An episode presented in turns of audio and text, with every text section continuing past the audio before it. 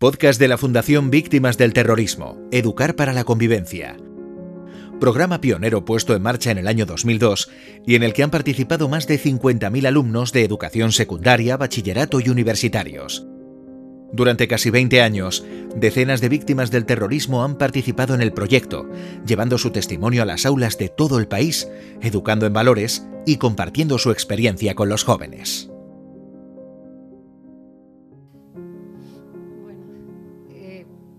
Impactan mucho estas imágenes y, me emocionan porque veo a mi hermano y a su mujer sonriendo, bromeando, ajeno a lo que les pasaría a ellos pocos meses después, ¿no? Cuando la organización terrorista ETA les disparó por la espalda en una, en una calle estrecha y oscura del barrio de Santa Cruz, a pocos metros de su casa, donde dormían tres niños de cuatro, siete y ocho años, Asen, Alberto y Clara, que se, se despartearían ese día y nunca más volverían a ver a, sus padres.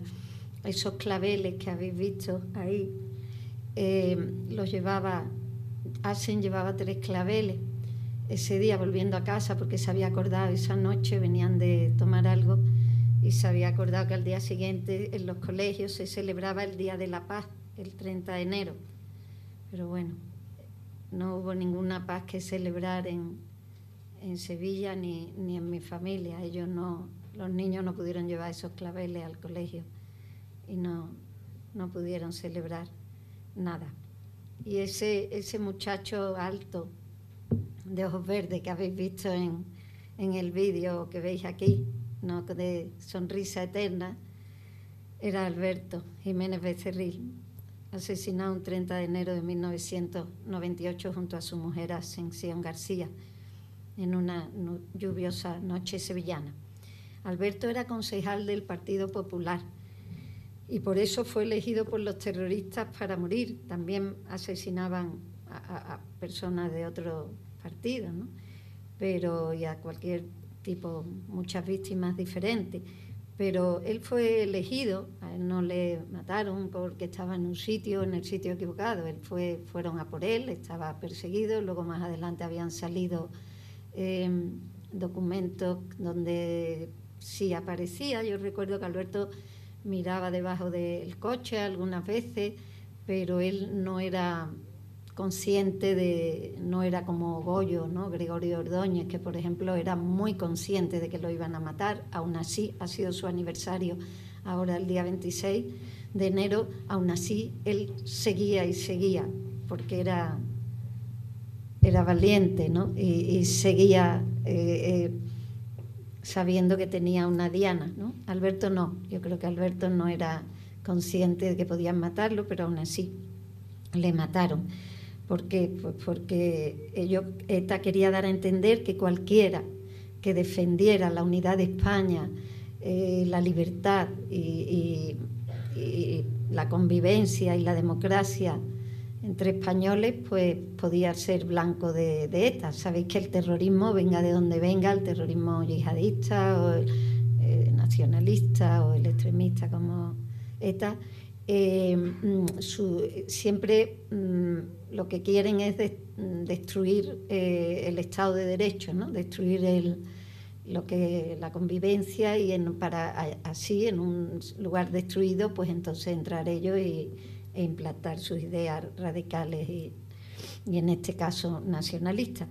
Eh, recuerdo que unos meses antes ETA había asesinado a, Miguel Ángel Blanco, ustedes lo sabréis quién es, un concejal del Partido Popular también, muy joven, de Hermua, y lo secuestró primero, estuvo España entera, lloró con su familia, España entera lloró, y, yo recuerdo perfectamente, yo estaba en Italia, yo he vivido muchos años en, en Italia y recuerdo hablar con mi hermano Alberto esa noche, eh, esa noche anterior, viendo cuando eh, y, recuerdo que cuando mm, al final esperábamos que lo liberaran, que lo liberaran, pero no, no, lo, no lo liberaron. ¿no? Y nosotros, los españoles, lloramos junto a su familia por, por esa agonía que vivió Miguel Ángel, pero ETA no tuvo piedad. Nosotros esperábamos que ETA tuviera piedad, pero ¿cómo va a tener ETA piedad? ¿Cómo van a tener esos monstruos que disfrazan sus crímenes con intenciones políticas y por la patria vasca y que si había una dictadura? Mentira, todo mentira.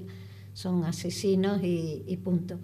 Y asesinaron a Miguel Ángel y España entonces levantó sus manos blancas pidiendo justicia y pidiendo paz y cientos de miles de personas se, manifestaron en diferentes eh, ciudades de España, ¿no?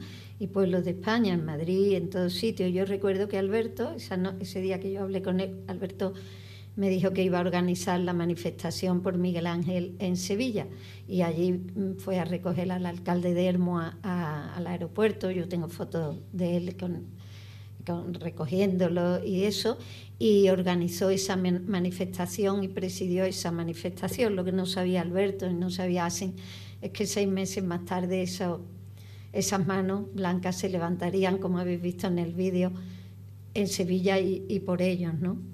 Eh, Alberto era pues un muchacho como ustedes, bueno, mayor que ustedes, pero había sido un chico como ustedes que estudió en los jesuitas en Sevilla, luego estudió Derecho y ya con 19 años se dedicaba a la política, porque le gustaba ayudar y servir a la gente. ¿no? Eh, siempre a mí, él decía que yo era, eh, un, era del Partido Popular, entonces primero era, mi hermano era UCD, se llamaba UCD, Unión del Centro Democrático, se fue un partido también que donde la mayoría de sus integrantes, muchísimos los mató ETA o sea, a mí eh, Jaime Mayor Oreja, que fue ministro del Interior, me enseñó una vez una foto y me dijo, eran cinco, y el único que estaba vivo era él. Sus otros, eh, él era vasco y sus otros cuatro compañeros del partido los había asesinado ETA. Pues Alberto eh, estaba en UCD luego, y yo me acuerdo que, me decía, una vez quería que yo le firmara una cosa y yo, le, y yo que me dejes, que no, que yo no te firmo eso, no sé qué. Él decía que yo era como un residuo del 68. y decía que yo estaba muy, muy así a la, ¿no? a la izquierda, porque era bastante... Y me decía, yo que me dejes, que no, que no firmo, que a mí la política no me interesa. Y me decía, él era un niño casi como yo, yo tendría 17, el 19. Y decía, mm, no digas tonterías, Tere, como no te va a interesar la política si la política es la vida. Muchas veces confundimos la política con los partidos políticos, con la política todos hacemos política cuando hablamos, cuando... O sea, hay muchas maneras y sobre todo Alberto era un gran servidor público que trabajaba por resolver los problemas de, los sevillanos desde, desde la alcaldía de Sevilla que presidía Soledad Becerril, que era la alcaldesa entonces cuando lo asesinaron. Em, y bueno, mm, él acabaron con los sueños, sea de él que de Asen, que también era procuradora, y bueno, ellos se querían muchísimo y dejaron a tres niños sin, sin padre y sin madre, que ha criado mi madre con la ayuda nuestra. Y que, y que, bueno, hoy día son tres personas estupendas, o sea, ETA nos hizo mucho daño, pero no crean ustedes que a nosotros nos ha, nos ha vencido ETA, vamos a vencer siempre nosotros. ETA pues como digo, hizo mucho daño a mi familia y a tantas otras, y podría estar horas contando atentados de esa sangrienta organización, pero citaré solo algunos, porque es muy importante el testimonio. Os citaré el atentado de la casa cuartel de Zaragoza, donde vivían los guardias civiles con sus familias. Eso había mucho en, por toda España, pero las del País Vasco estaban protegidísimas, las familias no, no salían, las, mujeres les daba, tenían economatos dentro porque les daba miedo salir o las trataban mal muchas veces cuando iban a los, a los supermercados normales, o sea, era una pesadilla en esos años de plomo, ¿no? los años 80 y así. Y vivían con su familia y el 11 de diciembre del 87 los terroristas de ETA dejaron dejaron caer una, furgoneta así, llena de, de, bombas. ¿No? La pusieron, teledirigido, la, la dejaron caer y mientras la dejaban caer estaban escuchando en el patio de la casa cuartel los niños jugando, los chiquillos jugando al fútbol, las niñas y las risas de los niños, ¿no? Y esas risas no frenaron a los asesinos, que provocaron una masacre en la que murieron 11 personas, la mitad de ellos niños.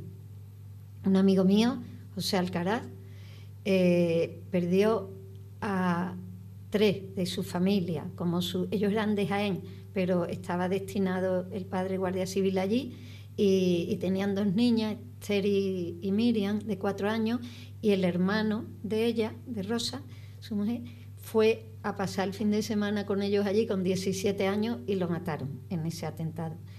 Eh, y son muchos los relatos que resultan increíbles, ¿no?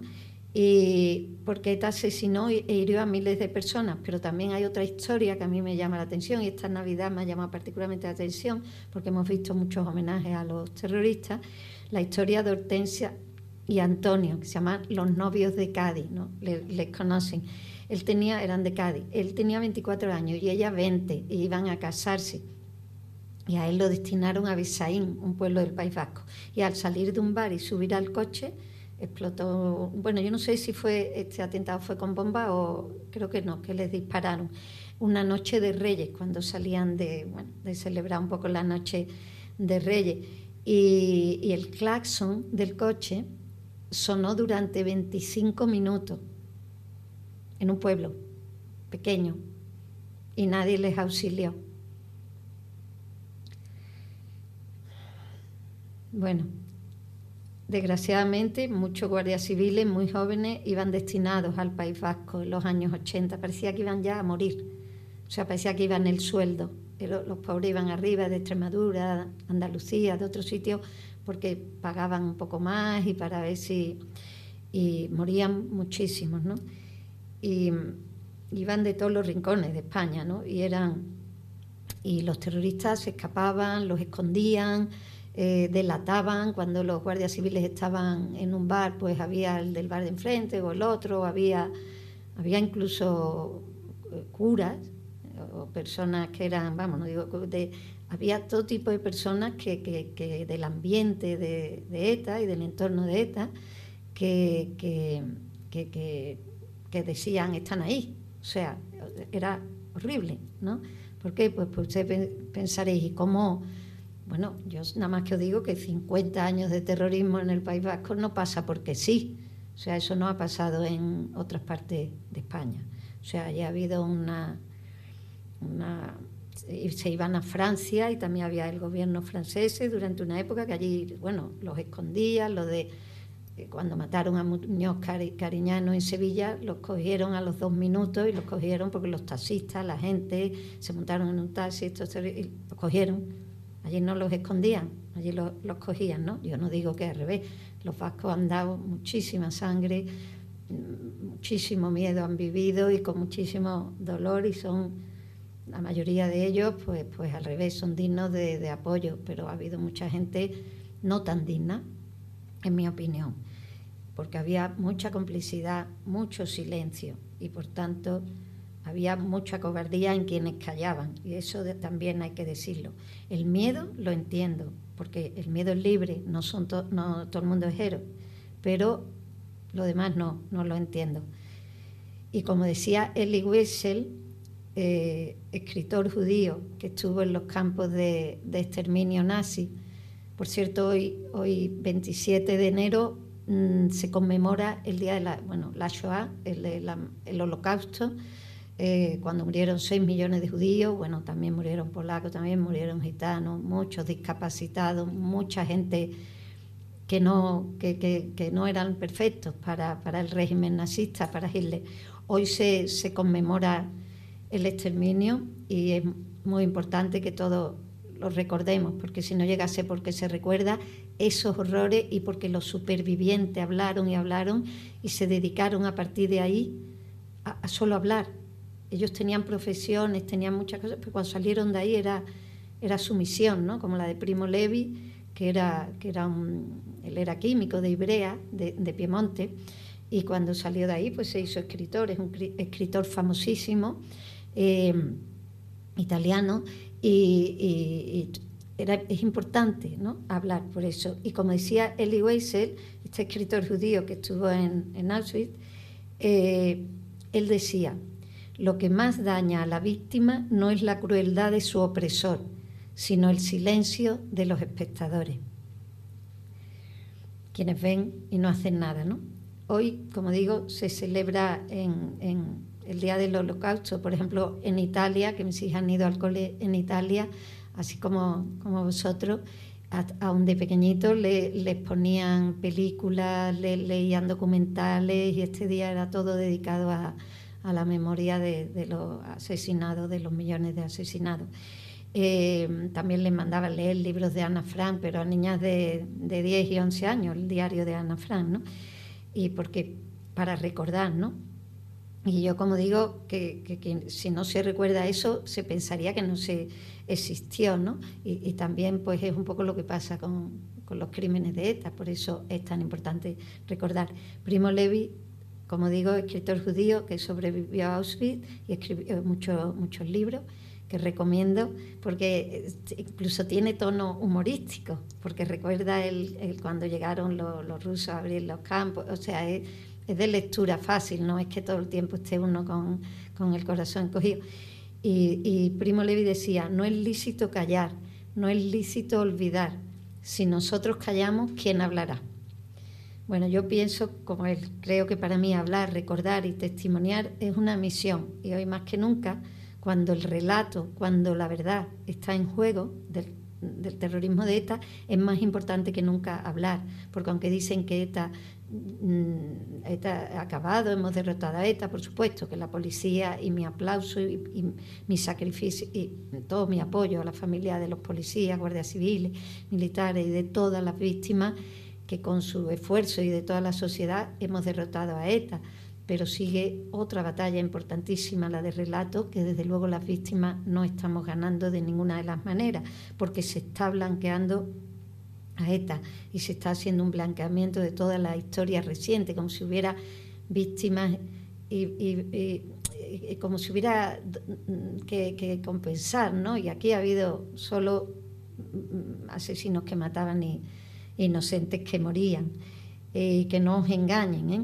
que no os engañen a ustedes cuando leéis, cuando, cuando veáis o cuando os hablen, porque en esto no ha habido bandos, aquí no ha habido una guerra, eso es mentira.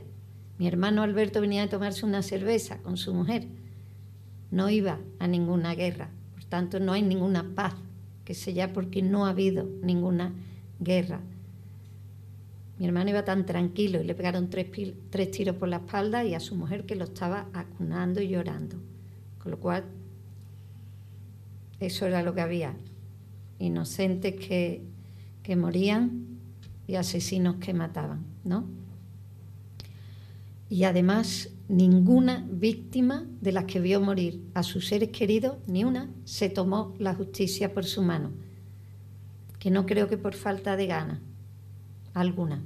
No creo que todos, yo creo que hay hermanos, hermanos jóvenes, digo hermanos porque los hombres a veces son más temperamentales en estas cosas, que no, que si hubiera habido una guerra, se hubieran ido a, vengar a, a, sus hijos muertos, a sus seres queridos, pero no. Y nadie lo hizo porque todos nosotros confiamos en el Estado de Derecho, esperamos que se haga justicia y por eso es tan importante para nosotros. Y siempre, mm, por ello no cabe la equidistancia, no cabe repartir culpa, como quieren hacer los filoetarras, que pretenden que los jóvenes crean que matar estuvo bien, que hubo, que hubo una causa, ¿no? Y eso no hay causa, no hay causa que merezca, no hay independencia del País Vasco, no hay un palmo de tierra que merezca la vida de mi hermano Alberto y de Asen, ni de ninguna de las víctimas de, ETA. ¿no? Y yo creo, yo creo que, que, Bildu, que es un partido político que tiene terroristas, tiene de líder a Otegui, que era un terrorista. O sea, Otegui jugaba a la. Eh, secuestró, está condenado por pertenencia a banda armada, a ETA y, está condenado creo por secuestro. Y, bueno, si tú perteneces a una banda armada que asesina, roba, eh, perdón, y mata, pues bueno, tú eres un terrorista que no deberías estar en ningún partido político ni representarlo. Esa es mi, opinión. Y también hasta hace poco ya también han metido en la fila de, de Sortu a otro terrorista y, y, bueno, yo creo que eso es un Bildu es un partido político que sigue sin condenar el terrorismo de ETA y lo puedo decir con conocimiento de causa porque yo estoy en el Parlamento, yo ahora estoy en el Defensor del Pueblo, pero he estado hasta hace nada en el Parlamento, en el Congreso y los tenía enfrente. Y cuando he salido al estrado, muchas veces les he pedido que condenaran el terrorismo y nunca lo han hecho. O sea que yo lo que digo es verdad, porque es que lo he vivido. Para mí era durísimo estar enfrente de ellos. Y ustedes, también las víctimas, una cosa sangrante que tenemos que soportar son los homenajes, cada día más los homenajes a los terroristas de ETA. Han sido unas navidades llenas de Navidades etarras, como yo, que yo soy periodista, en un artículo que escribí hace poco en ABC se llamaba Navidades etarras, porque es que les han homenajeado todos los días de, y en Navidad. Y, bueno, ¿se imaginan que en Francia se homenajease a los terroristas del Bataclan o que en Estados Unidos se homenajease a los que pusieron las bombas en las Torres Gemelas o en el Pentágono que pusieron, que mataron a, a miles de, de personas? Pues en España se hace y nos sentimos las víctimas impotentes ante tanta humillación. Eh, la ley dice que no se puede humillar a las víctimas. La 63, el artículo 63.1 de la Ley eh, General o Integral de Víctimas de, víctimas dice que no se puede en uno de sus puntos y dice muchas más cosas para protegernos, pero en cambio eso no, no se está cumpliendo. Yo me, avergüenzo de un país donde se homenajea a los terroristas, donde terminan el fin de año homenajeando a Parot, con 39 asesinatos en su haber, entre ellos muchos niños, que iba a poner una bomba en Sevilla, en la campana, al lado del corte inglés, y si no lo coge una patrulla, un control de la Guardia Civil por casualidad, porque la furgoneta iba un poco desfondada y le, le chocó a uno y dijo que se bajara, y claro, no tuvo más remedio. Si no, pone una bomba al lado del corte inglés y mata hasta el apuntador. Y a esta persona se le han hecho homenaje el día de fin de año. No, hay, no tiene ese entorno de ETA nada mejor que hacer que homenajear a un terrorista. Yo me avergüenzo de que en mi país exista eso. Porque qué ejemplo se está dando a nuestros jóvenes. ¿Dónde están los valores que, se basa la Carta Europea de los Derechos Humanos? el más importante de ellos, el número uno, el derecho a la vida.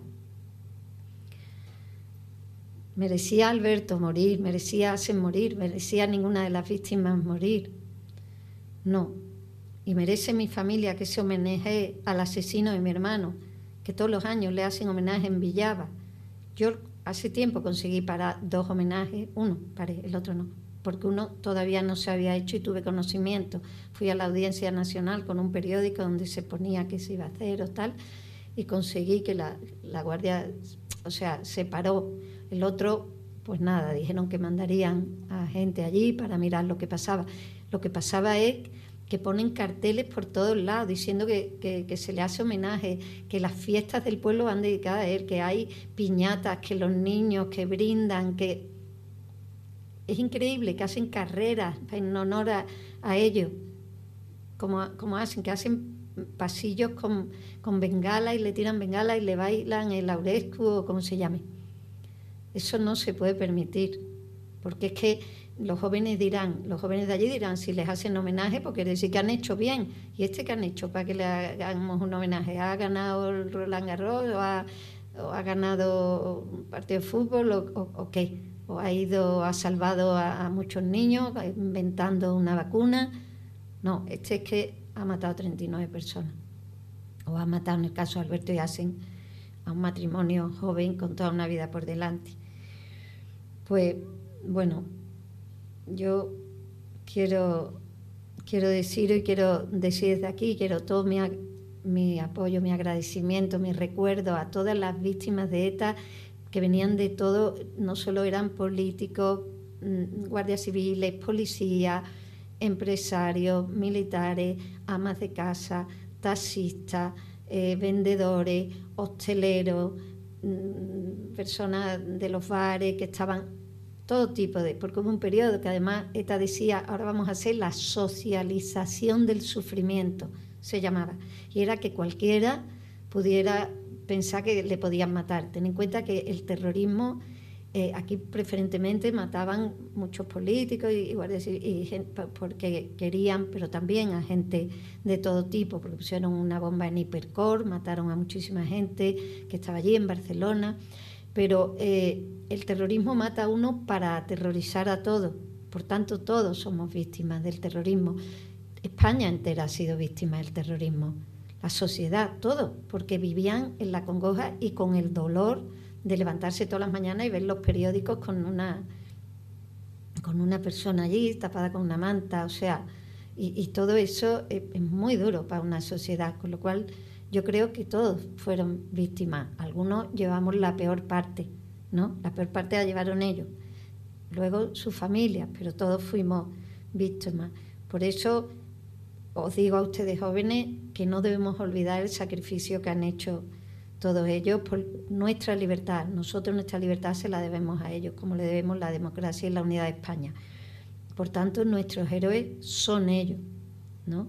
Y no los terroristas de ETA, y a quienes siguen homenajeando, bueno, a Parot y a todos estos niños, les digo que nosotros no vamos a aguantar tanto escarnio, tanta humillación, porque nosotros sí sabemos distinguir quién, dónde está el bien y, y dónde está el mal, ¿no? Y nuestra obligación es que nuestros hijos también lo sepan, y por eso estoy yo aquí, para que ustedes también lo sepan y no os engañen.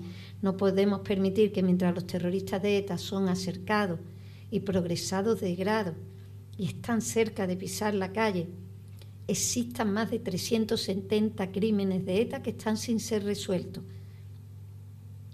Deberíamos exigir, exigir que para que tengan estos beneficios y estos privilegios que no merecen, colaboren con la justicia, porque ellos sí saben lo que pasó, porque eran jefes, eran los que lo, lo hacían.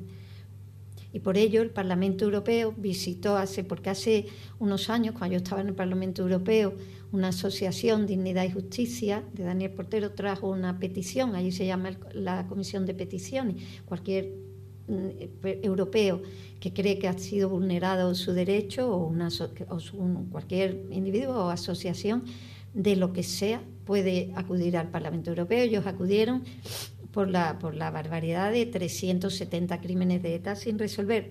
Y, y fue Maite Pagasa Ortundúa y, y yo los ayudamos a presentar esa comisión, esa petición, y lo seguimos. Y sigue abierta. Y hace poco ha venido una visita del Parlamento Europeo de diputados de todos los partidos, de todo, bueno, y eh, para ver qué pasaba aquí. Se han quedado espantados con lo que han visto, han oído. También mm, habló, hablaron de parte del defensor del pueblo, Andrés Jiménez, el el director del área de seguridad y justicia estaba allí, y, eh, se quedaron mm, y han pedido, están haciendo un informe que presentarán en breve cuando se, apoye, se apruebe en la comisión de petición de peticiones eh, sobre este, este tema, porque les ha parecido que, hay que, eh, o sea, yo no digo que no se esté haciendo nada para resolverlo, pero son muchísimos años y, y no, y no puede ser, o sea, y sobre todo no se pueden dar a los terroristas privilegio, como digo, sin que colaboren con, la justicia, ¿no? Em, y tampoco entienden los de los homenajes, o sea, se quedaron, ¿por, qué? Pues porque en Francia no homenajean a, a los del Bataclan o en Berlín a los que ponen matan en los mercados navideños o en Londres cuando pusieron las la bombas se meten a pegar tiros en los en los autobuses, o sea, o todos los atentados que ha habido en, el, en Bruselas, en el aeropuerto, que recuerdo yo que entonces estaba yo en Bruselas o cuando hicieron el de Estrasburgo también estábamos en el Parlamento Europeo. Yo tenía mi hotel enfrente de donde habían, mataron allí. Eh, pero bueno, estos no, no vemos que les homenajeen por ningún sitio, ¿no? Por tanto, eh, se quedaron alucinados cuando vinieron. Y, y bueno, y ya voy terminando diciendo que cuando mataron a Alberto Yassen, yo no quería saber nada de, de nada, ni de víctimas, ni, ni de nada. Para, para, nosotros, en mi casa, lo más importante, en mi casa entraron tres niños chicos, en casa de mi madre, con, con un perro, con no sé cuántas tortugas, unos pececillos que se morían, nosotros íbamos corriendo para que los niños no vieran que se había muerto el pez, para no ver que, les va a dar mucha pena. Luego al final ellos mismos decían que yo ya he visto los peces puestos boca arriba, no y corriendo a comprarlos, ¿no? Pero eh, nosotros lo importante eran los colacaos, los, los, uniformes, que los chiquillos que tenían 4, 7 y, y 8 años, pues estuvieran lo más tranquilos posible, porque la gente venía cuando salíamos a la calle, no podíamos salir porque venían a hablarnos y al principio hasta nos tenían que mandar la comida a casa. Y luego ya a poco a poco, yo vivía en Italia, pero me vine un periodo para, para estar. Y, y luego cuando ya decidí que, que los niños ya estaban, ya tenían esas necesidades materiales, digamos, más cubiertas y ya estaba la cosa mejor, pues entonces y cuando vi cosas que tampoco, que no me gustaban, negociaciones y cosas que no me gustaban y que había que dar la batalla mm, por la libertad, había que dar la batalla de la defensa de las víctimas, había que dar la batalla contra, contra, contra los terroristas, contra, contra que, que se les diera lo que, lo que no merecían. Y entonces pues empezamos a salir a la calle con manifestaciones, o había muchas manifestaciones y también pues dando esa batalla civil como periodista yo escribía y bueno lo sigo haciendo. Y entonces hubo un momento en el que se me ofreció si quería ir a, o yo pensé que podía ir al Parlamento Europeo porque yo creía que allí eh, era muy importante dar la batalla del relato y de todo esto, porque había mucha, no se sabía sobre las víctimas ni lo que pasaba. Al revés, allí muchas veces iban eh, el entorno de ETA, ¿no? los de Cheral, lo de los presos, lo de todo esto, hablando de, nada más que pobrecillos que estaban en cárceles, en una cárcel en puerto Santa María, no sé qué.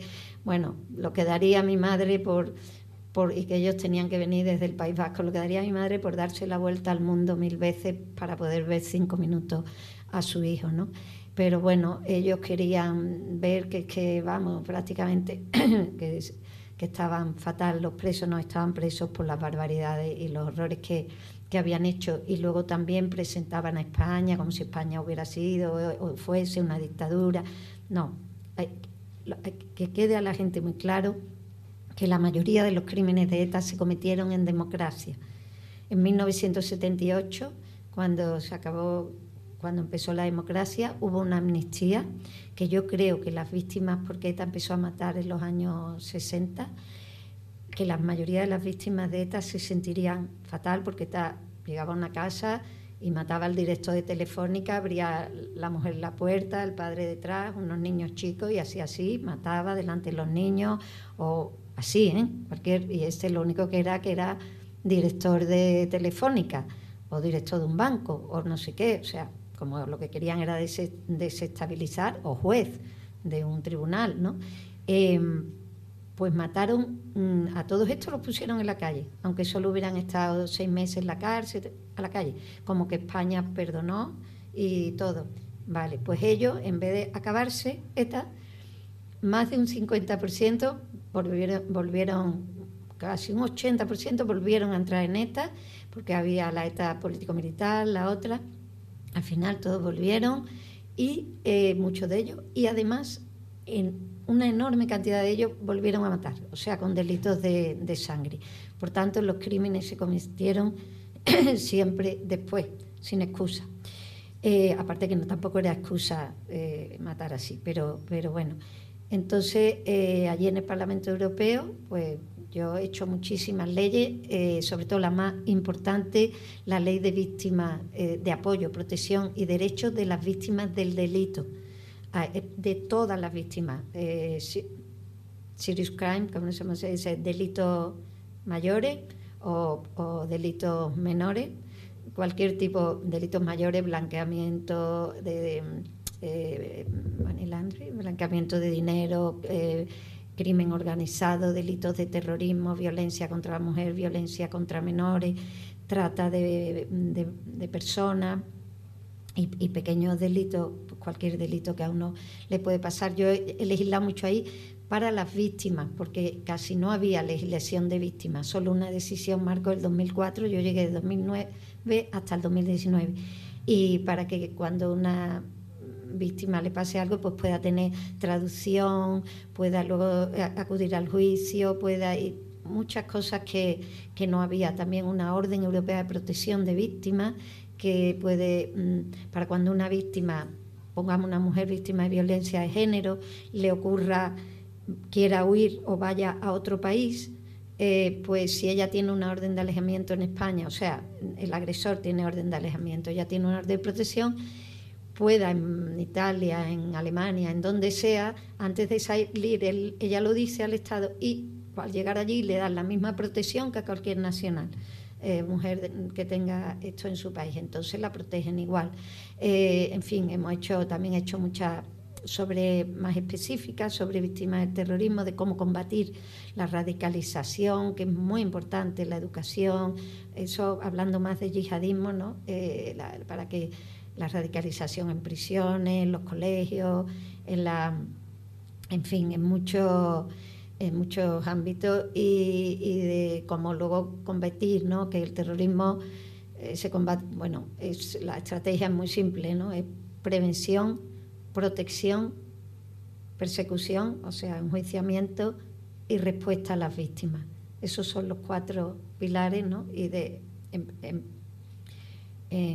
prevención pues están muchas cosas, eh, en protección también, cómo se protege, en prevención está la educación, lo, lo, que hablo de las cárceles, en protección cómo se protege a la sociedad y entra más la policía, entra más todas las cosas, que la inteligencia, el CNI, o luego cuando veis por la calle los volardos, cuando veis un montón de cosas, cuando veis los controles, cuando viajamos, todo eso, luego el enjuiciamiento ya a posteriori, ya perseguía a los criminales y a los terroristas y ya la respuesta a las víctimas, que en España es un sitio donde tenemos muy buenas leyes y muy buenas respuestas a las víctimas porque hemos tenido mucho terrorismo, pero hay otros países que, que hasta hace poco que tenían Inglaterra también por todo lo del IRA, Italia por la Brigate Rosse, también han sufrido mucho el terrorismo, pero otros países no, y ahora a raíz de todos estos atentados eh, que, que era por toda Europa, ha sido cuando se han empezado a despertar, porque el tema, el problema del terrorismo es que la onda emocional dura muy poco, ¿no? La gente se pone la pegatina, Yes, Charlie, eh, luego, que, es bueno, ¿eh? Yo agradezco las velas y, y lo esto, pero dura muy poco después la gente no se acuerda, ¿no? Hasta que hay otro atentado. Yo creo que no, que es importante legislar y, cuando y recordar y todo y no estar siempre esperando que, haya otro atentado. Y, bueno, después de, trabajar en el Parlamento Europeo, eh, vine al Parlamento Nacional, al Congreso, hará como dos años y medio. Y bueno, ahí también he tenido tiempo de trabajar, de hablar mucho desde el estrado y a veces con micrófono casi siempre y alguna sin micrófono, que, se me saltaba sin, sin, poderlo evitar de alguna cosa que, veía que no me gustaba. Y, y, luego, pues, pero bueno, también he hecho, he hecho todo lo que he podido eh, por todos los españoles, pero también en, en cosas que tienen que ver con, con las víctimas y ahora estoy, eh, me pidieron ir a, como defensora junto al defensor del pueblo con Ángel Gabilondo. Estoy, bueno, es para mí un honor esta nueva oportunidad y este nuevo sitio de atender a, tantísimos españoles. Recibimos miles de quejas, muchísimas, 30.000 ha sido el año pasado. Además, se están doblando de todas las personas que quieran eh, ser defendidas, que necesiten, que quieran saber cuáles son sus derechos ante la administración y ante problemas que tienen, quizás incluso si no son de nuestra competencia, pero podemos decirle a dónde se tienen que dirigir. Y, en fin, eh, desde ahí también eh, ayudando a, todas, todas las personas que lo necesiten y por supuesto también a las víctimas del terrorismo, porque yo esté donde esté, siempre voy a testimoniar y siempre voy a denunciar lo que crea que es que va y contra ellas y siempre voy a defender la memoria, la dignidad y la justicia de las víctimas del terrorismo. Muchas gracias.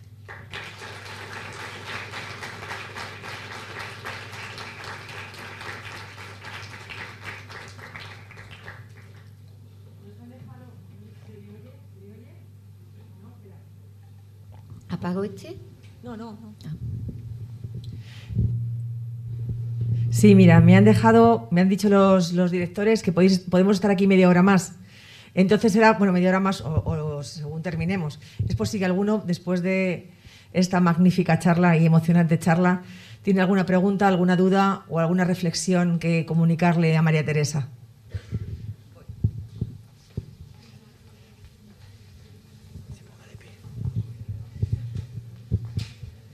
Que os pongáis de pie y digáis el nombre. A vez que hagáis una pregunta. Que que tú por qué crees que hay parte de la sociedad vasca que siga apoyando a los terroristas después de todo lo que han hecho. Yo, yo me lo explico tampoco como, como te lo explicas, como te lo explicas tú seguramente. Eh, bueno, yo creo que muchos eh, los han educado en, esa idea de que eh, había una causa legítima o una causa noble, o sea que el fin justificaba los medios, ¿no? Y que matar, pues, pues está bien, pues por la independencia de, del País Vasco y sobre todo porque los consideran, ellos los llaman Gudari, que son como soldados, los ven como héroes.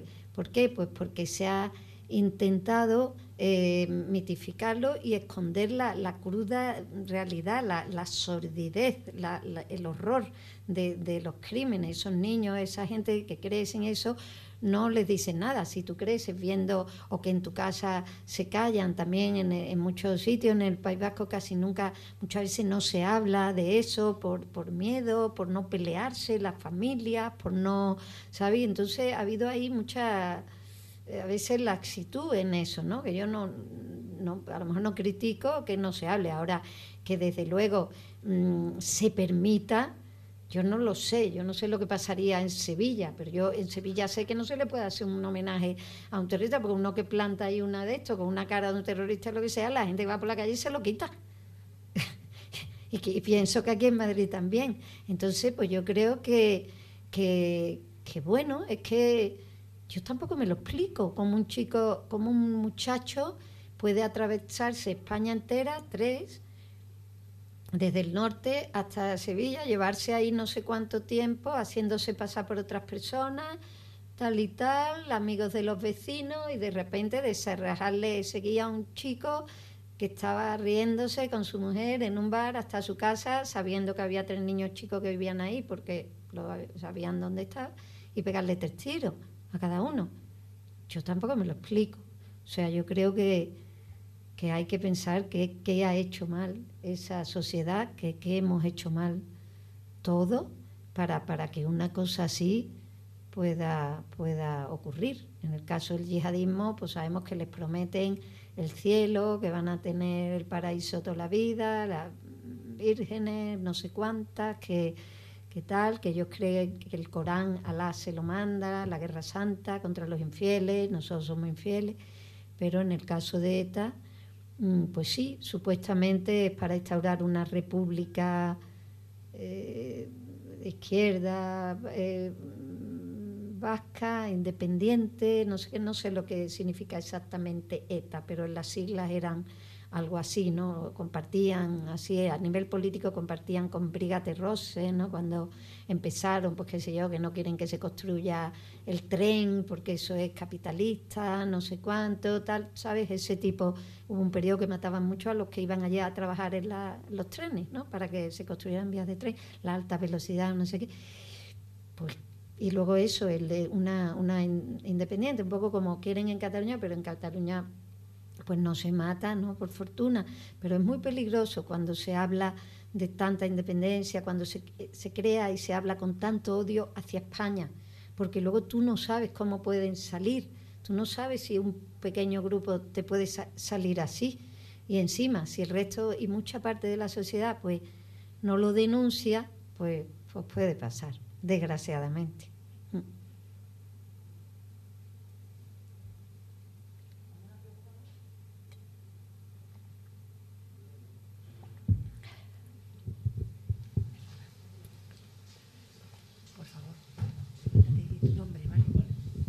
Que si sabes realmente cuáles fueron los motivos por los que eh, España dejó salir de prisión a esos etarras.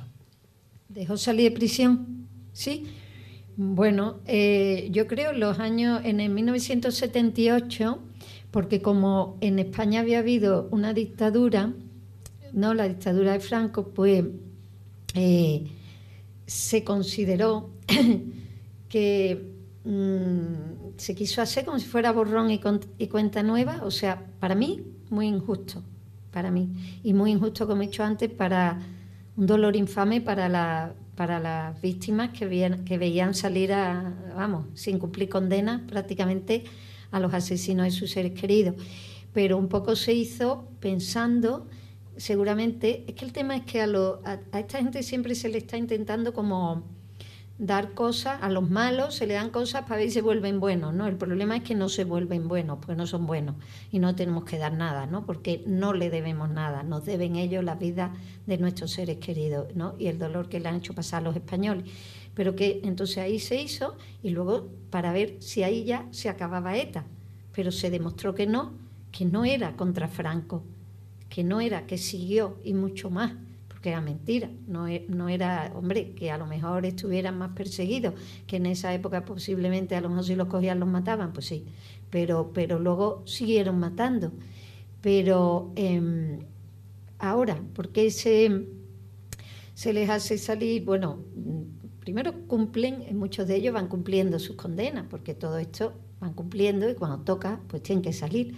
O sea, en el gobierno ANAR se puso, se extendió la condena no solo para crímenes de ETA, sino para crímenes horribles, ¿no? De, niños, de con violencia de, sexual, para cosas de estos como...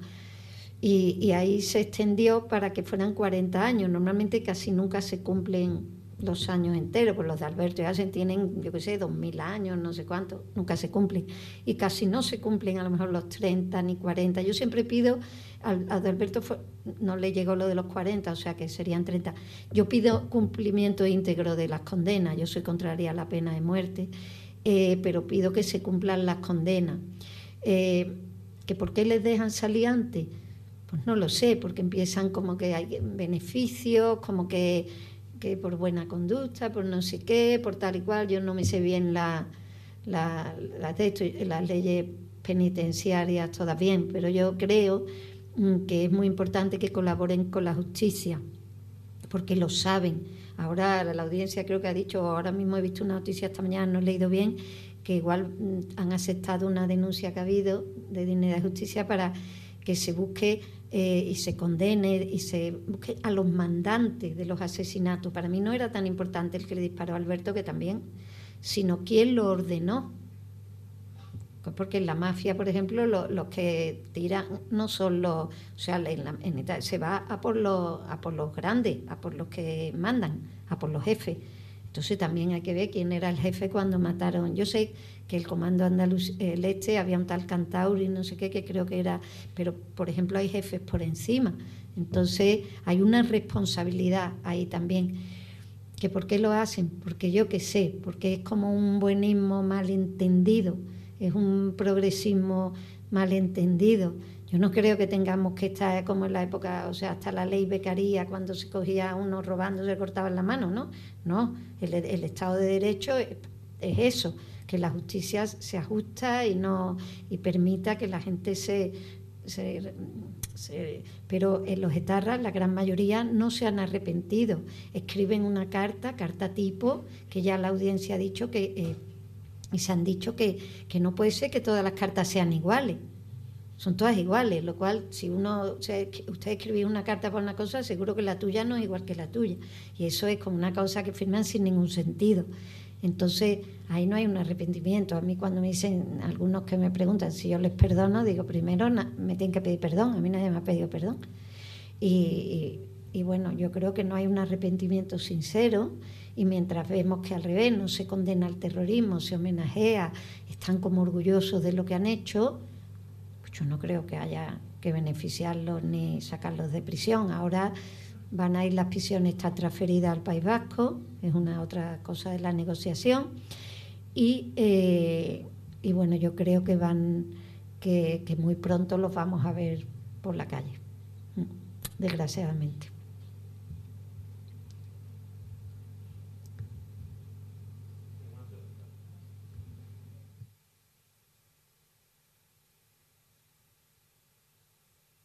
Eh. Eh, soy Adrián. Me gustaría preguntar si tuvieses la oportunidad de crear alguna ley o institución para condenar esos crímenes y esas movilizaciones, ¿qué harías o qué pretenderías poder hacer si tuvieses el poder? Bueno, yo he tenido un, un poquito ¿no? de poder como legisladora, ¿no? Y en el Parlamento Europeo, pues he intentado, me he dedicado muchísimo, aunque también hacía otras cosas, ¿no? Eh, estaba en, la, tenía la presidencia de la delegación de México, por ejemplo, yo estaba mucho con mirando con víctimas de feminicidio, desaparecidas, o, sea, hay, mucho tipo de, cosas, ¿no? Pero eh, en todos los temas del terrorismo allí no había mucha legislación. Entonces he intentado meter legislación para que se para que se tuviera en cuenta muchas cosas de, necesarias para las víctimas, de apoyo a las víctimas. Ahí hemos legislado, he legislado más para que las víctimas tuvieran compensaciones, para que se las ayudara, para que si el crimen era, por ejemplo, yo estoy en, uno está en París, en unos grandes almacenes, y hay, una, hay un atentado y pasa algo, pues para que se recibiera, aunque fuera en Francia, indemnización, para que las víctimas se reconozca igual indemnización que sea en, suelo español o suelo fuerte, o sea, por cualquier lugar, eh, cosas de ese tipo. Y también eh, en España, pues eh, eh, en esa, en, cuando hay una directiva, que fue del 2011, la directiva de protección, mmm, derecho y apoyo a las víctimas del delito, que tenía un párrafo que tenía dentro del terrorismo, no pude meter mucho, pero lo que pude meter, y eh, eso luego se, se implementó en España, se hizo en España y bueno, sirvió. Luego aquí, bueno, yo estaba por el Partido Popular, no estábamos gobernando, pero tampoco podíamos no hemos hecho muchas proposiciones de ley y cosas, no, no salen, se, votan generalmente en contra porque no tenemos las mayorías ¿eh? y eh, eh, parlamentaria o no teníamos cuando cuando no teníamos cuando yo estaba de diputada y pues qué haría pues yo prohibiría los homenajes, pero allí estábamos viendo con esta, esta que había, hay una ley, la ley integral de, víctimas, que por lo visto tiene este artículo, me parece que el 61.3, o que tiene artículos donde se dice específicamente que no se humilla a la víctima. La ley existe, la ley está, y hay muchas cosas. ¿Qué es lo que pasa? Que no se cumple. ¿Por qué? Porque las leyes las tienen luego que interpretar. Yo he ido, por ejemplo, con Maite Pagaza una vez al Supremo y, nos decía un juez que, que, por ejemplo, los tweets eran unas cosas, había habido unos tweets muy ofensivos sobre víctimas de terrorismo y que muchos de los homenajes no se pueden parar o que la, la bueno, eso no, no, lo decía en ese momento el juez, pero lo digo yo ahora, pero lo de los tweets sí. Y muchas cosas nos dicen que no se pueden parar porque la ley no se puede y muchos nos dicen también que es porque una directiva europea dice que, por lo visto, que no existe la amenaza, ¿no? que ahora mismo ETA no es una amenaza porque no está matando, el yihadismo sí. Entonces, lo del yihadismo se podría perseguir, a lo mejor lo de, lo de esto no, porque no es una amenaza. Eso es una. Nosotros que escribimos esas leyes, porque además yo estaba allí, eso para mí es una interpretación, con todo mi respeto, no extraña, cuanto menos, de la ley. ¿Por qué? Pues porque la humillación a las víctimas sigue, aunque no sea una amenaza, O sea, a mí que le haga un homenaje al que a mi hermano, este, humilla. Y la ley dice que no puede. Y luego eh, tampoco, la ley dice que no se puede glorificar en, español enaltecimiento, en, enaltecer al terrorista. Y todo esto, si tú le haces un homenaje a Parot, tú lo estás glorificando, lo estás enalteciendo. Eso no se puede, porque entonces los jóvenes o los niños se creen que ese hombre es bueno. Entonces, eso nuestra ley lo dice. ¿Por qué no se cumple? O sea, yo diría que aparte de, hacer cosas, lo que hay que hacer es que se cumplan las leyes. Y yo desde donde estoy lo hago. Yo creo que lo estoy haciendo ahora. Y eso es con ustedes hablando, hablando entre ustedes y todo. O sea, todos hacemos, no dice que hace política. No, yo no hago política. Yo desde el defensor del pueblo donde estoy no, no hago política. Yo me he dado de baja del partido porque es necesario y de todo yo no tengo.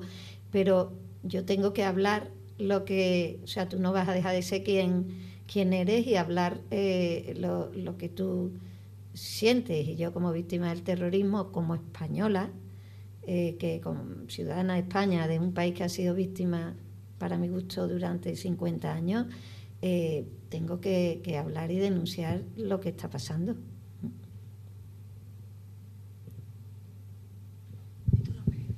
Hola, soy Yaiza que quiero preguntar que cómo te, estás sintiendo después de todo lo que ha pasado con tu hermano. Pues ahora el domingo, eh, yo voy a Sevilla mañana porque el domingo le, es su aniversario de Hacienda Alberto, le hacemos una, su aniversario de que lo, de cuando los mataron. Em, eh, y le hacemos misa siempre en la Catedral de Sevilla y luego en la misma calle que los mataron al ladito, porque está justo al lado, a la espalda del Palacio Arzobispal, está al lado, porque era una callecita muy estrecha, ellos vivían ahí a, la mano derecha, que vamos, yo me muero de pasar por ahí, hay muchísimos sevillanos que ni pasan de la lástima que les da, hay una placa allí, y, y le hacemos el homenaje y da igual los años que pasen, yo ya me descompongo y todavía me quedan dos días, ¿no? Y, mi madre siempre dice, eh, ay, hija, yo cuando el, día antes o ese mismo día por la mañana, no sé qué me pasa este año, que yo es que no quiero, no quiero esto, no quiero ir a la misa. Digo, mamá, todos los años dice lo mismo. ¿Cómo va a querer ir a la misa, hija, de tu hijo? No o sea, es da igual los años que pasen. Yo, por ejemplo, he mirado el vídeo, yo no puedo mirar el vídeo, yo puedo mirar, o sea, no lo he mirado queriendo cuando mi hermano estaba hablando o riéndose, porque entonces no iba a poder hablar. No puedo. Siento que me da muchísima pena porque tenía tres hijos y yo he tenido a Asen viviendo conmigo en Italia cuando tenía 13 años, estudió allí el colegio que iban mis niñas. Eh, Asen tiene cuatro hijos porque es joven, es joven, tiene 31 años, pero tiene cuatro hijos pues te mueres de pena cuando no puedes ir a, sus bautizos, no los ves, no ha ido a sus bodas, no, ha ido a las comuniones. Alberto le encantaban los reyes, y cada vez que pongo los reyes, pues me acuerdo de él. Cuando estás con él, o sea, de él, ¿qué hubiera dicho aquí? ¿Qué hubiera hecho aquí? Y luego, pues lógicamente, te da mucha rabia lo que ves, te da mucha rabia eh, que no condenen el terrorismo, que haya que Otegui ande por ahí eh, diciendo que lo llamen hombre de paz, pero ¿qué paz? ¿Entiendes qué es esto? Entonces hay muchas cosas que, que te dan mucho coraje, pero yo me siento reconfortada pensando que la mayoría de las personas de bien piensa como yo, que no hace falta que te maten a nadie para pensar que es una indignidad que se homenajea a los terroristas.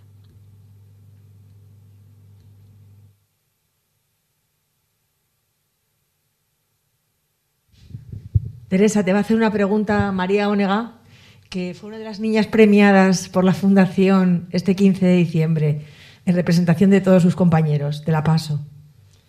Eh, hola, yo quería preguntar cómo, cómo sintieron los sobrinos, tus sobrinos, los hijos de, tu hermano, que cómo se sintieron al, pues, al enterarse de, lo ocurrido. Bueno, eh, ellos eran bastante pequeños. Asen tenía, era la que era más mayorcita, tenía casi nueve. Alberto tenía siete y Clara tenía cuatro y medio. Eh, bueno, esos momentos, como podéis imaginar, un horror, pero porque aquí mataron al padre, a la madre, perdón. Esta mm, normalmente no solía, no digo que hacía muchas cosas y a veces mataba también a... Pero en este caso dejaron a tres niños sin padre y sin madre. No, no había ahí una... Y esto pues, pues fue una tragedia. O sea, yo estaba en Italia, te despierta un teléfono a media de madrugada. Yo es una de las secuelas que se me han quedado son los teléfonos. O sea, a mí yo me da un poco de no sé, me parece siempre como me va a dar una mala noticia, ¿no?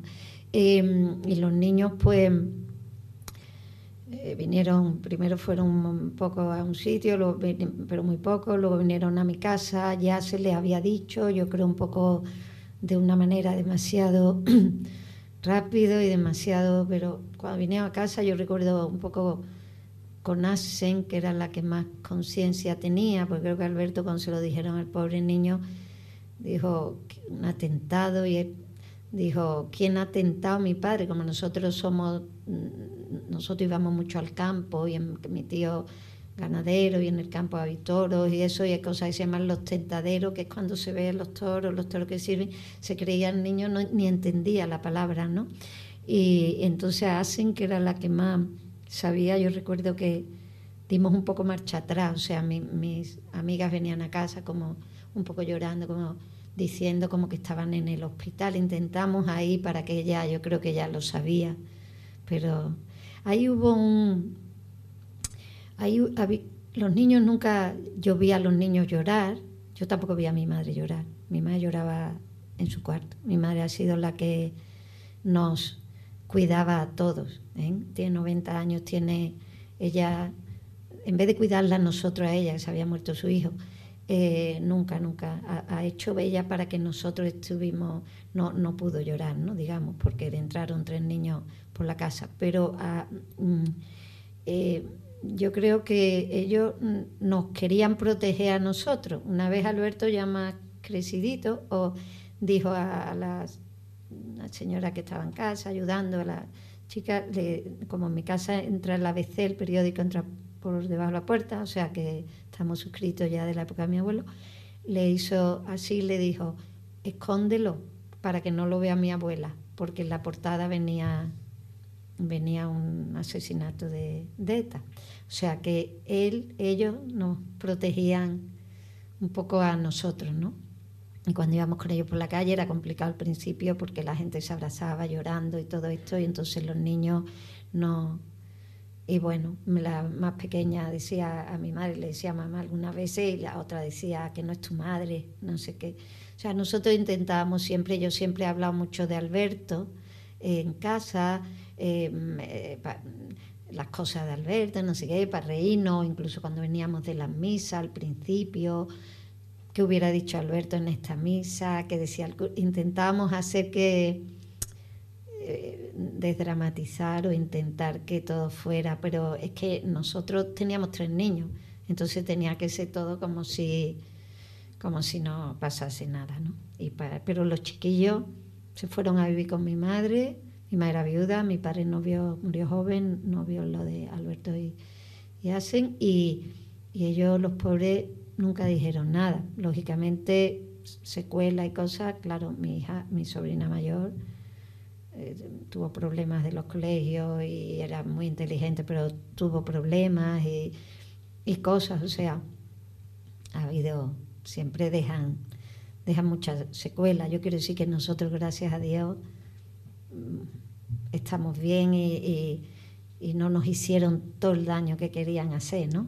Como este, el terrorista de Juana Chao, otro terrorista muy, muy conocido que está en Venezuela, que también esas otras, los que hay por ahí que no los traen, que están ahí, se saben dónde están y yo no sé por qué no vienen para acá. Este cuando mataron a Alberto y a Asen, estaba en la cárcel, escribió una carta y escribió que diciendo que su, nuestro llanto, que estaba disfrutando viendo las imágenes del atentado de, de los sevillanos, no sé qué, que su nuestro llanto era su risa y acabaría carcajada limpia. Y que además, y bueno, y aparte de pedir, brindar, que me pedí comida especial y no sé qué, en la cárcel para brindar, un horror. O sea, entonces lo, que hay que aguantar es mucho para que ahora anden por ahí envalentonados este Otegui y toda esta gente, ¿no?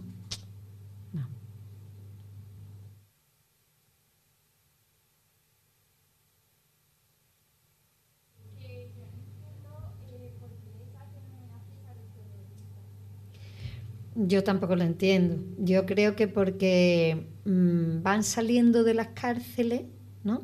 Normalmente, aunque al de Alberto, a este un tal Chechu Barrio, no sé qué, le hacían los homenajes cuando estaba en la cárcel, en la cárcel. O sea, porque todavía está en la cárcel. Pero quiero decir que la primera vez que yo fui a denunciar este homenaje, eh, estaba en la cárcel, o sea que se lo hacían en la cárcel. Pero mucho de lo que ahora estamos viendo es que salen salen de las cárceles y cuando salen, en vez de hacerles los recibimientos o lo que sea en privado, como debía hacérselo, si quieren, o ningún recibimiento, vamos, yo creo que estos tenían que estar en el más oscuro anonimato.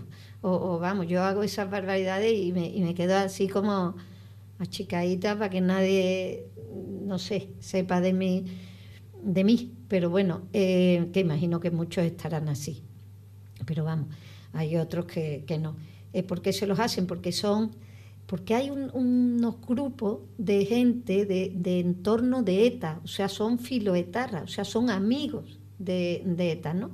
Entonces, estos grupos de gente y esto, esto, pues son sus terroristas también, son estos de algunos de partidos de movimientos que de partidos que han estado ilegalizados pero ahora no o lo que sea y son y siempre han apoyado esa si no los crímenes si la lucha de lo, lo, que ellos apoyaban. Entonces para ellos tienen un concepto como que ellos vamos han sacrificado su vida en las cárceles por, por, por, por la independencia del País Vasco y por esa causa de ETA. Y entonces pues los ven con esos ojos como ellos lo consideran héroes y por eso le hacen los homenajes, inexplicablemente. Claro, para nosotros uno se, se pregunta, ¿se lo harían al chicle que mató a Diana Kerr? Probablemente no. ¿Por qué se lo hacen a ellos? Pues no lo sé.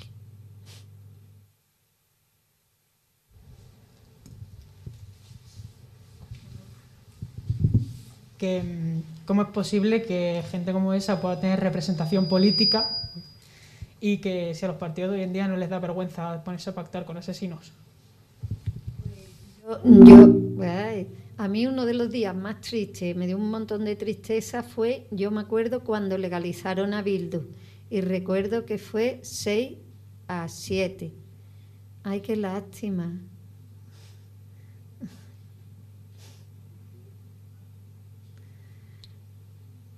Eh, cuando legalizaron a Bildu, sí es para echarse a llorar, hijo. No, no, te, no te avergüences, ni te dé.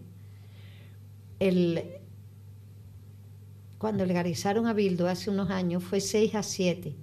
Seis magistrados, o sea, dijeron, sí, fue muy igualado. Yo creo que. Mm, yo creo que tienen también a lo mejor que pedir sus reivindicaciones de, de modo político, sin, o sea, sin matar, estando en, con representación, pero eh, es importante la condena del terrorismo y es importante que no estén en estos homenajes. Es, para mí, yo pediría que en esos partidos no haya nadie que haya estado condenado por el terrorismo yo creo que un jefe terrorista no debe de estar en un partido que se sienta en el Congreso y en el Senado en frente de sus víctimas, aunque ya haya cumplido su condena. eso será legal, pero para mí no es moral. Entonces, a lo mejor habría que buscar una manera, una legalidad de que eso se, se pudiera hacer. Yo no sé si se puede hacer, para eso son los que no sé, los legisladores pues deberán de ver si eso se puede hacer o no. Y mientras eso exista, que puede hacerse, pues puede pasar. Y, y aunque ellos dicen que condenan el terrorismo, no es verdad. O sea, a veces han condenado con la boca chica algo, otros no. Y tú no condenas el terrorismo cuando estás homenajeando a los etarras. Tú no condenas el terrorismo cuando en tus filas de ese partido hay terroristas. Tú no condenas el terrorismo cuando estás todo el tiempo diciendo que hay víctimas de las dos partes, porque es que lo que pasa mucho allá arriba es que están todo el día con las víctimas de las dos partes. No es verdad. Yo no digo que haya habido algún caso de alguna cosa o de, en algún momento, un, pero las víctimas en su enorme mayoría, o yo no, ellos quieren decir como que el terrorista que le explotó la bomba también cuando iba para, y también es una víctima del terrorismo. No, perdón, es que iba a poner una bomba y le explotó. Eso no puede ser como el... O sea, quiere decir que intentan como eh, mm, decir que ahora hay que mm, firmar una paz y que todos tenemos que poner de nuestra parte y que todos tenemos que aceptar a, estos partidos y que todos tenemos porque en bien de la paz hay que leerse la paz, eh, leerse, como decía, pasar páginas y ayer con una asociación de víctimas uno dijo pasar páginas pero sin leerse el libro, ¿no? De que sepan de verdad lo que no se puede pasar páginas, no se puede pasar páginas si, si no hay justicia. Y bueno, a mí hay muchas cosas que, me parecen que no. Y bueno, muy complicado tenerlos allí. Eh, yo qué sé, yo espero poder, poder, creo que el otro día se hizo una, se votó una cosa, pero yo no sé si ha sido en el Parlamento Vasco, precisamente para que no puedan estar en los partidos quienes, personas que han estado condenadas por terrorismo y todo eso, y se perdió. También se perdió en el Parlamento hace poco una, cosa que se votó sobre delitos de odio y se perdió una enmienda o se perdió algo que era para no humillación a las víctimas. Se perdió. Inaudito, pero se perdió. Porque desgraciadamente estamos viviendo un momento bastante extraño, por no decir otra cosa. Bueno, pues eh, Teresa, darte las gracias en nombre... No, no, no te levantes, por Dios darte las gracias en nombre del colegio eh, por estar aquí, por contribuir a la educación y por hacer que nuestros alumnos, que son muy jóvenes, sean conscientes de la historia. Estudian cosas de historia del siglo XVIII, del siglo XIX, y hay cosas que no hay que olvidar, que pertenecen a nuestro eh, pasado más reciente, por muy terrible que sea para que sean conocedores y tomen conciencia, que yo creo que eso es importante. Muchísimas gracias y yo creo que ahora sí ella se puede levantar y darle un fuerte aplauso.